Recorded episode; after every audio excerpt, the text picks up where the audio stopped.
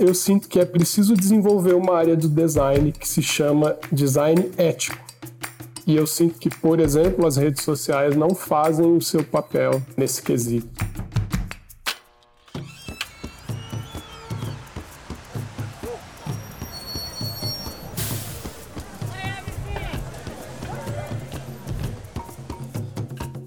Olá, pessoal. Eu sou a Camila Conte. E eu sou o Lucas Girardi. E esse é o Cultura de Bairro, um podcast para a gente falar sobre o futuro das vizinhanças, sobre a vida em comum, a vida em condomínio, ou seja, a vida em comunidade. O Cultura de Bairro é uma produção do Lelo Lab, o Laboratório da Vida em Comum, uma iniciativa do Grupo Lelo. E se você quiser saber mais sobre a gente, acesse lelolab.com.br. Lelo é com dois L's. E lá no nosso site tem tudo sobre o que a gente anda fazendo por aí. Não se esqueça também de clicar em seguir aqui na playlist do nosso podcast no seu player favorito. No episódio de hoje, a gente vai conversar com o Caio Belazzi, da startup Alpop. A Alpop é uma plataforma de tecnologia foi criada em 2017 para promover a geração de negócios de impacto social positivo no mercado imobiliário brasileiro. Oi, Caio. Oi, Camilo. Oi, Lucas. Bom dia. Grande prazer bater esse papo com vocês hoje. Obrigado pelo convite. Caio, é uma honra ter você aqui com a gente hoje. A gente é fã e aprecia muito seu trabalho. E sei que você tem uma trajetória super legal, uma história bem diferente. Você já criou várias iniciativas. Então conta pra gente um pouquinho quem é você, como é que você veio parar aqui nessa conversa. Legal, Lucas. Bom, eu trabalho com tecnologia desde os 15 anos de idade. Eu consegui o meu primeiro emprego num provedor de internet, Universo Online, na minha cidade, pequena cidade de Dracena, no interior do estado. E desde os 15 anos, eu estou sempre envolvido em projetos de tecnologia e inovação. No meu segundo ano de graduação, eu tive a oportunidade de enviar um projeto para uma incubadora de base tecnológica. Era um projeto da Unesp, lá da cidade de Rio Claro, onde eu fiz a minha graduação. E esse projeto, na oportunidade, era uma empresa de tecnologia. Aliás, é uma empresa, que ela existe até hoje, chamada Cayena. Depois, em 2017, num longo período, né, a Cayena foi fundada em 2005.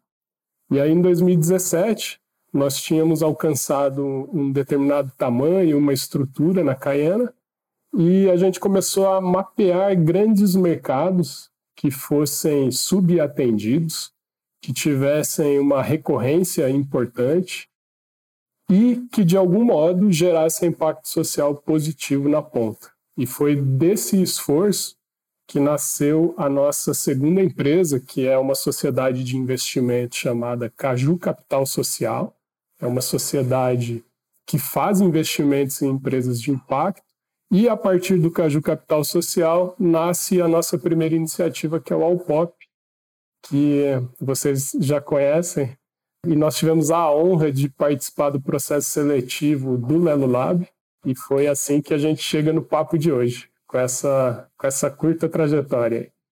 Muito legal. Uma coisa interessante essa vontade, né, de ter um, esse propósito de impacto social, né? Essa sensibilidade para questões sociais, assim, de onde vem isso?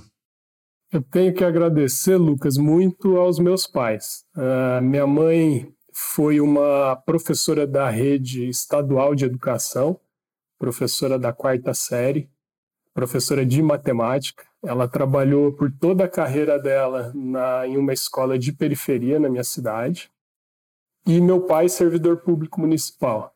Meus pais tinham por princípio é, colocar os filhos pelo menos um ano na escola pública, mesmo não precisando fazer isso. Então, desde criança, eu me lembro muito claramente assim da minha mãe me orientando, né? Que eu levava o lanche lá para a escola e ela falava: olha, se algum amigo seu pedir para repartir o lanche, você reparte, senão você vai criar bichinho na barriga do seu amigo. Essa era a forma que ela é, me ensinou ali, de forma lúdica e bastante didática, né, para uma criança, o que, que era a sensibilidade social e a consciência, principalmente, de que a gente vive num dos países mais ricos e mais desiguais do planeta Terra, né? Então, vem dessa jornada. E isso naturalmente se desenrolou na minha carreira profissional. Então, a Caena, que é a empresa de tecnologia que eu fundei em 2005, ela sempre está envolvida em projetos de impacto social na ponta, sobretudo aqueles ligados às políticas públicas. Então, nós já trabalhamos com a política pública de educação, com a política pública de esportes, política pública de habitação, transparência que está tão em falta hoje em dia, acesso à informação, sistemas de ouvidoria públicos. Então, eu creio que a origem disso tudo, Lucas, vem dessa, desse ensinamento que eu guardei desde a minha infância. Bem interessante isso, Caio, e é interessante entender como isso desdobra na modelagem mesmo, né, do negócio, né? Eu sei que vocês já ganharam prêmios de design e tal, e essa questão da social, como é que isso entra, assim? Essa sensibilidade, ela aparece no trabalho também? Sem dúvida. Durante todos esses anos, né, sendo engenheiro de software, eu sempre passei por experiências que nos levavam a criar grupos de debate e reflexão. E depois de um tempo eu descobri que havia uma ciência por trás disso, uma disciplina que estudava isso de algum modo, que permeava um pouco das ciências sociais, mas trazia uma vertente muito forte de design. E desde a concepção do Alpop e da ideação desse processo, a gente já sabia que o principal diferencial ele seria criado a partir de um diálogo consistente, aberto e plural com aquelas pessoas que estavam passando por dificuldades para alugar o seu imóvel porque o Alpop nasceu justamente com o objetivo de facilitar esse processo e incluir pessoas que são excluídas do mercado. É, e aqui eu falo especificamente de negativados, informais, profissionais autônomos, são essas as pessoas com quem a gente tem o prazer de trabalhar. Então, durante toda a concepção do Alpop, a primeira atividade que nós fizemos foi alugar um imóvel lá na, ao lado do metrô Vila Carrão, e nós ficamos por ali um período construindo diálogo com a comunidade. Então, nós criamos grupos focais, fizemos uma caracterização territorial, nós conseguimos conversar com lideranças religiosas, uh, com pequenos empreendedores. A gente uh, fez um diálogo aberto que durou alguns dias e foi a partir dessa interação que nós conseguimos derivar algumas premissas, ou pelo menos hipóteses, que deveriam estar presentes na modelagem do Alpop.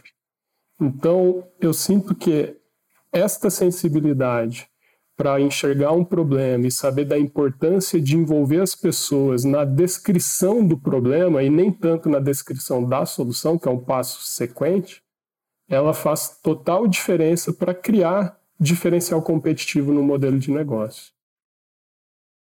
Ou seja, você está trazendo né, para a gente que essa abordagem etnográfica, né, antes de desenvolver um código, é fundamental para ter sucesso no projeto.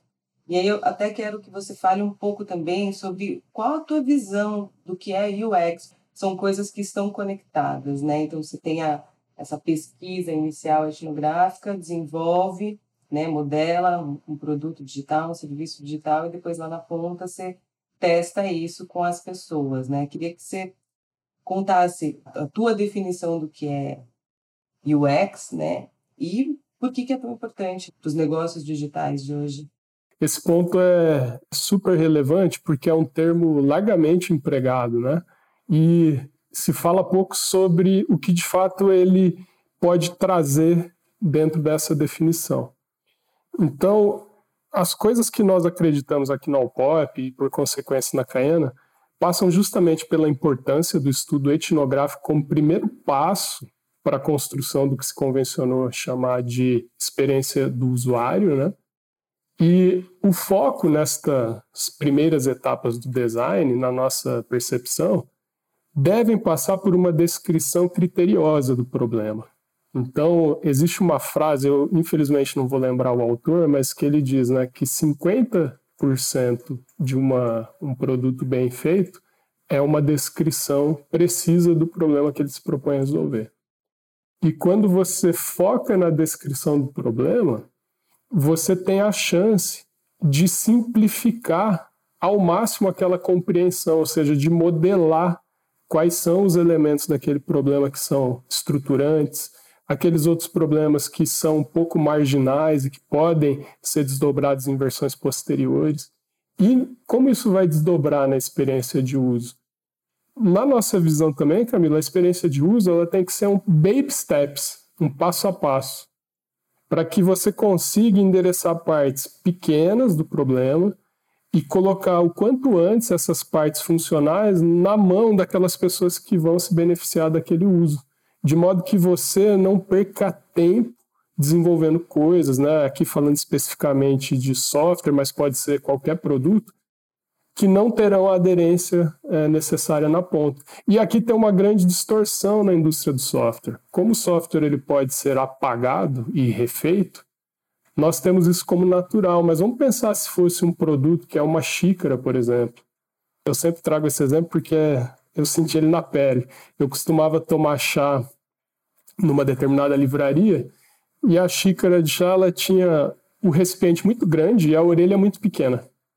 Então você tinha que fazer um esforço tremendo para tomar o chá e você não podia pôr a mão no, no recipiente porque ele era muito quente. Então assim, era linda a xícara, mas um erro de experiência de uso básico. Isso me faz também pensar numa coisa, né? Eu lembro que no passado tinha sempre aquela, aquela piadinha assim, ah, a culpa é da pecinha que está na frente do computador, né? Tinha muito essa, essa visão de que era o usuário que não sabia fazer as coisas, que não sabia mexer.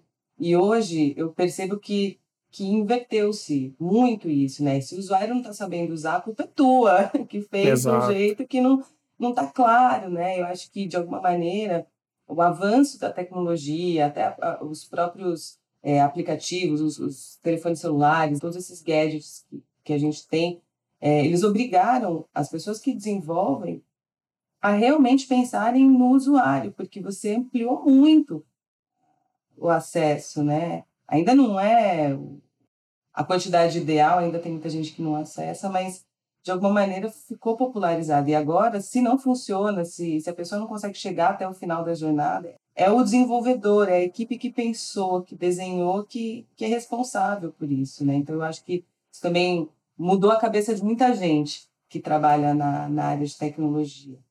Essa discussão é, é muito interessante porque a gente tem, às vezes, a fantasia né, de que por ser digital, né, ele é um produto mais fácil de desenvolver, né? Você não tem uma fábrica, não tem uma cadeia de suprimentos, né? Não tem um, uma rede de distribuição e coisas assim. Mas o produto digital ele conecta é, diretamente na, no comportamento e na psicologia humana, né? E isso é uma coisa de uma complexidade infinita, porque a nossa psicologia ela não é estática, né? Ela é dinâmica também, ela ela é condicionada geograficamente, é, economicamente, né? Várias coisas condicionam né, nossos comportamentos, né? O próprio ambiente que a gente está inserido, né? E isso tem um, vamos dizer assim, um, a complexidade do desenvolvimento do produto digital é, é muito grande, né?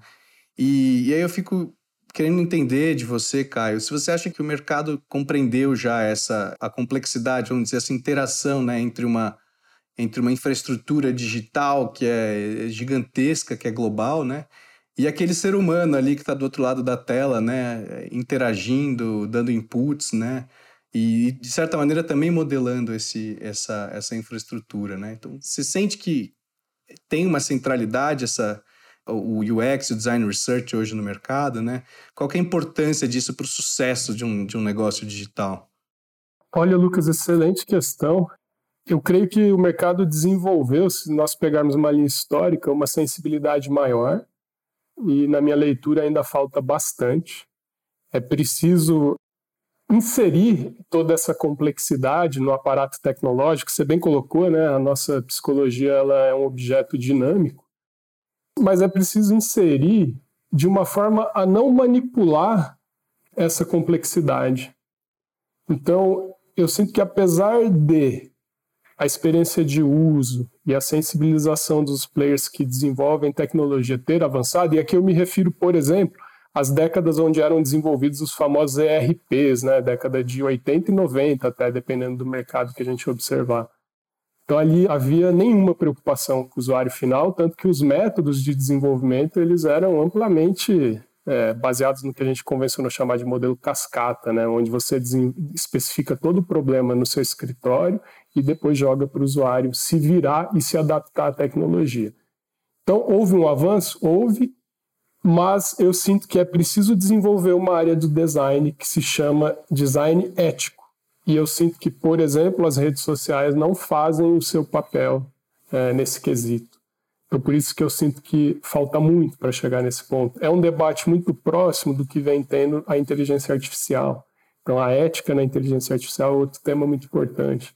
Então, se tem algo que eu sinto que precisa evoluir nesse, nessa ciência, é justamente o design ético, que não manipula as pessoas, que não cria efeitos psicológicos adversos nas pessoas. Esse cuidado, eu sinto que ainda as empresas uh, não priorizaram nos seus roadmaps.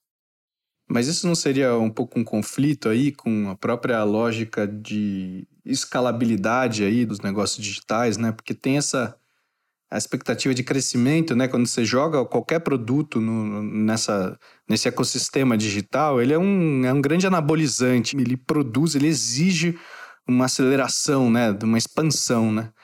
E isso aconteceu nas últimas décadas através desse modelo de behaviorismo, né? Esse modelo comportamental, né? De estímulo e recompensa, né?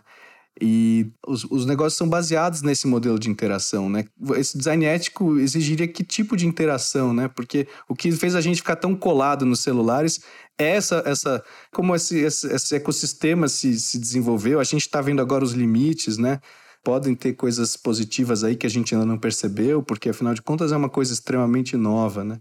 O cara que criou o scroll infinito no Instagram, ele disse que se arrependeu de ter feito isso.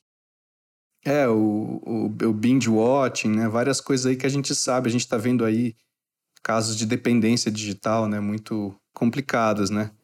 Eu traria, né? A reflexão que eu traria para esse assunto é que é, é a beleza até do design, é que a gente poderia trazer como uma restrição do problema, trabalhar o design da tecnologia sem contar ou tendo, aliás, tendo consciente o conflito que existe entre o crescimento de uma determinada plataforma e as formas como ele ocorre.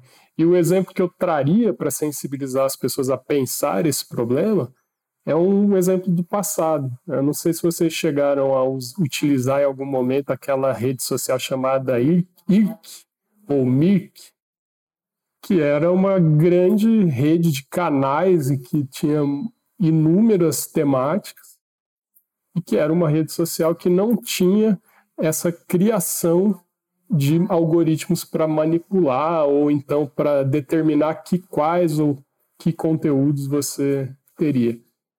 Eu sinto que é possível usar exemplos do passado para inspirar pensamentos éticos agora nessa nova realidade. A coisa mais ética a se fazer hoje em dia seria talvez uma rede social, por exemplo, que não usasse um algoritmo para dizer o que você vai ver ou não? O que seria um mundo ideal hoje, se a gente fosse pensar em termos né, de usabilidade, de experiência de usuário? Acho que seria essa liberdade de não ter ninguém te dizendo o que ver. Eu sinto que teria um primeiro passo, que é ser feito um acordo ético. E qual seria esse acordo? Passaria pela discussão de valores. Então, por exemplo, eu sinto que deveria haver um algoritmo para detectar de maneira precoce discursos de ódio, discursos que violassem os direitos humanos, as fake news, que a gente é, percebeu um esforço demorado e capenga das redes sociais para tratar do tema. Até a própria lei né, foi muito lenta nesse sentido. Né? A política precisou ser diretamente atingida para que as pessoas parassem para debater o assunto. Totalmente. E, e eu creio que a liberdade deve ser ampla, mas ela não é irrestrita, porque ela tem um marco legal que regula, de algum modo, as questões éticas e os sistemas morais de uma nação que se reúne em torno de uma constituição, né? Então é preciso, existem passos éticos pequenos e que melhorariam em muito a experiência. E aí depois, um segundo passo, aí sim, avaliar como e de que forma se priorizam os conteúdos que aparecerão numa timeline. E aí chegar nesse segundo debate, que é como fazer isso de uma maneira que não estimule sensações e questões que tragam problema para as pessoas e para a sociedade. O Caio, é, dentro desse raciocínio, né, você está falando de design ético, né? O design hoje ele é um, é um conhecimento, é uma metodologia, né, um modo de abordagem muito estratégico, né, para um campo enfim, muito amplo de, de questões de sociedade, né? A gente até se fala em design social, design de sociedade, né? Antigamente tinha o termo engenharia social, né? Hoje a gente está falando de design social, né? A gente realmente modelar, né, para onde um nossa sociedade vai, né? Mas e, e, o design hoje é uma ferramenta fundamental do campo da inovação, né? Então a Alpop ela é um, um exemplo de inovação ética, da ética da inovação, porque eu sinto que hoje a gente fala muito de inovação, inovação, inovação, mas temos até uma abundância de inovação. A questão é qual que vai ser validada dentro desse filtro ético, né? Você sente que você, vocês caminham nessa direção? Eu sinto que é uma preocupação consciente aqui, Lucas, desde a concepção. É, se nós conseguiremos atingir esses objetivos a todo momento, a 100%, é, é óbvio que não. Então, é fundamental para quem tenta projetar e desenhar um sistema, um modelo de negócio que passe pela ética, estar super atento se aquilo continua sendo ético. Então, eu vou trazer um exemplo. A grande ciência por trás do Alpop é um algoritmo que faz a análise de risco do potencial da potencial pessoa que quer morar com a gente. Nós precisamos tomar um cuidado enorme e a gente faz isso todos os meses para que esse algoritmo não fique enviesado e comece a discriminar determinadas questões que nós não queremos conscientemente discriminar. Então, esse é só um exemplo de algo que é prática aqui no dia a dia e dos cuidados que tem que ser tomados, né? Para justamente se manter em linha com aquilo que você acredita na prática do dia a dia. E, novamente, é difícil, à medida que a empresa cresce, os controles precisam ficar mais rigorosos ou mais atentos, porque senão a gente sabe, né, que o pior imbecil é o bem intencionado. Então a gente tem que tomar um cuidado enorme nessa linha. Sim, Explica pra gente o que, é a Pop. A gente falou vários momentos assim, ah, ela surgiu desse contexto, ela tem esse algoritmo, ela está no mercado imobiliário, tem uma preocupação com a ética, com controlar o enviesamento né, algorítmico. O que, que é a Pop na sua visão, Caio? A Alpop nasce da identificação de uma ineficiência brutal no mercado de locação de imóveis. E essa ineficiência está presente nas camadas mais populares.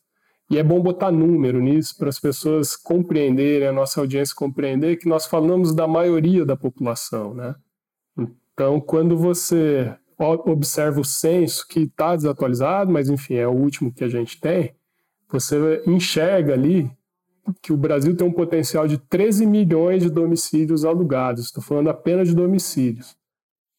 Desses 13 milhões, nós fizemos um cálculo que 10 milhões estão numa faixa ali de aluguel ou despesas locatícias até 2.500. Então é a ampla maioria do mercado. A gente então parte para olhar uma grande oferta de imóveis para aluguel e de uma, uma, outra perspectiva, uma demanda enorme de pessoas que estão negativadas, que são informais, uh, que são autônomos. Essas pessoas devem somar, porque há sobreposições entre esses conjuntos, mas cerca de 100 milhões de pessoas. Ou 90 milhões, algo dessa linha, quase uma fatia enorme da população economicamente ativa, sabe? Metade da população. Uau! É metade do país. Exato. Então, quando a gente observa por uma ineficiência desse tamanho, qual é a ineficiência? Essas pessoas precisam morar, elas não conseguem alugar por imobiliária, normalmente participam do mercado informal de locação e estão sujeitas à arbitrariedade de aumento de preço. Então, uma coisa que a gente percebeu no nosso estudo etnográfico, aumentou o tomate no mercado, o aluguel sobe. Não tem contrato. Existe violência nesse processo de cobrança, essa ineficiência é que nos motivou a montar o Alpop. E nós nascemos como uma imobiliária e depois nós percebemos que o nosso trabalho, na verdade, era em conjunto com as imobiliárias. E o que o Alpop faz basicamente é desenvolver tecnologia e inovação para conseguir compreender o nível de risco de uma operação de crédito com pessoas que estão negativadas, são informais e são ou autônomos, e a partir disso proteger o pagamento da locação para a imobiliária. Ou seja, a gente toma o risco da operação financeira e traz uma rede de imobiliárias, porque no Brasil o mercado imobiliário é pulverizado. Existem mais de 40 mil imobiliárias ativas no Brasil. E foi nesse momento, Lucas, que a gente percebeu, e Camila, que o Alpop deveria deixar de ser imobiliária e ser uma casa de produtos financeiros para os públicos mais populares. E foi nesse momento em diante, essa foi a pedra angular do nosso design, que nós começamos a, a crescer de forma importante. Como é que foi essa percepção, assim? É interessante isso, a gente quer botar uma coisa no mundo e a gente percebe que, na verdade, o que a gente fez é outra coisa, né?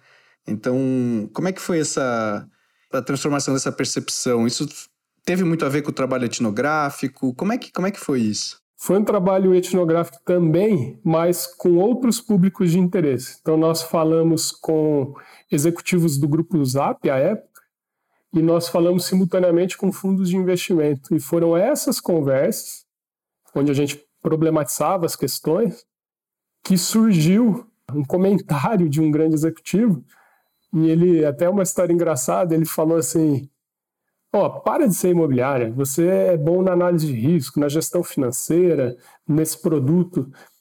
É, sei lá, chama de Odete. E aí a gente batizou o nosso algoritmo de Tiodete, em homenagem a essa descoberta. e foi assim que nasceu essa inovação. Bom, a gente está chegando já no final do nosso podcast, né?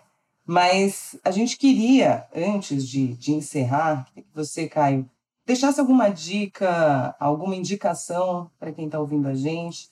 Pode ser sobre este assunto especificamente, né? Tecnologia, UX, design, ou sobre qualquer outra coisa que, que você queira falar nesse momento, que esteja é, te tocando, que, que esteja acontecendo na sua vida. O que, que você tem de legal aí para indicar para gente? Eu vou fazer duas indicações de um podcast e de um livro. É, o podcast eu acredito que é absolutamente importante, dado o momento que o Brasil vive e até o mundo. E o podcast é O Medo e Delírio, recomendo fortemente. e o livro é o Repeatability, que é um livro muito, muito legal para quem vai começar a empreender ou já empreende, que traz uma visão uh, bastante embasada em pesquisas, né? Sobre que características ou quais são os fatores de design do seu modelo de negócio que você deve considerar para ter um negócio sustentável ao longo do tempo, né? Então é uma leitura bem legal, bem embasada em pesquisas quantitativas e qualitativas por consequência também, e que vale super a pena. Então recomendo fortemente o podcast para quem está preocupado com a situação no nosso país e no mundo. E esse livro para quem está na jornada de empreender um negócio. Demais. Caio, muito obrigada mesmo pela sua participação. É sempre muito legal te ouvir, né? Desde sempre, em todas as conversas que a gente teve, sempre foi, foi muito legal assim escutar o que você tem para trazer as experiências. Então, nosso muito obrigada aí pelo seu tempo, pela sua disponibilidade de participar do nosso podcast. E, bom, eu quero também agradecer nosso querido editor de áudio, Henrique Coelho, que tem nos ajudado a deixar esse podcast maravilhoso, e também a você, nosso ouvinte. Indique o Cultura de Bairro por aí, siga a gente no LinkedIn, acesse nosso site lelolab.com.br para saber mais sobre a gente, sobre o que a gente está fazendo, assine nossa newsletter. E é isso. Até o próximo episódio. Um beijo grande para todo mundo. Até. Até. Um abração a todos e todas. E todes. E todes. Obrigado, pessoal.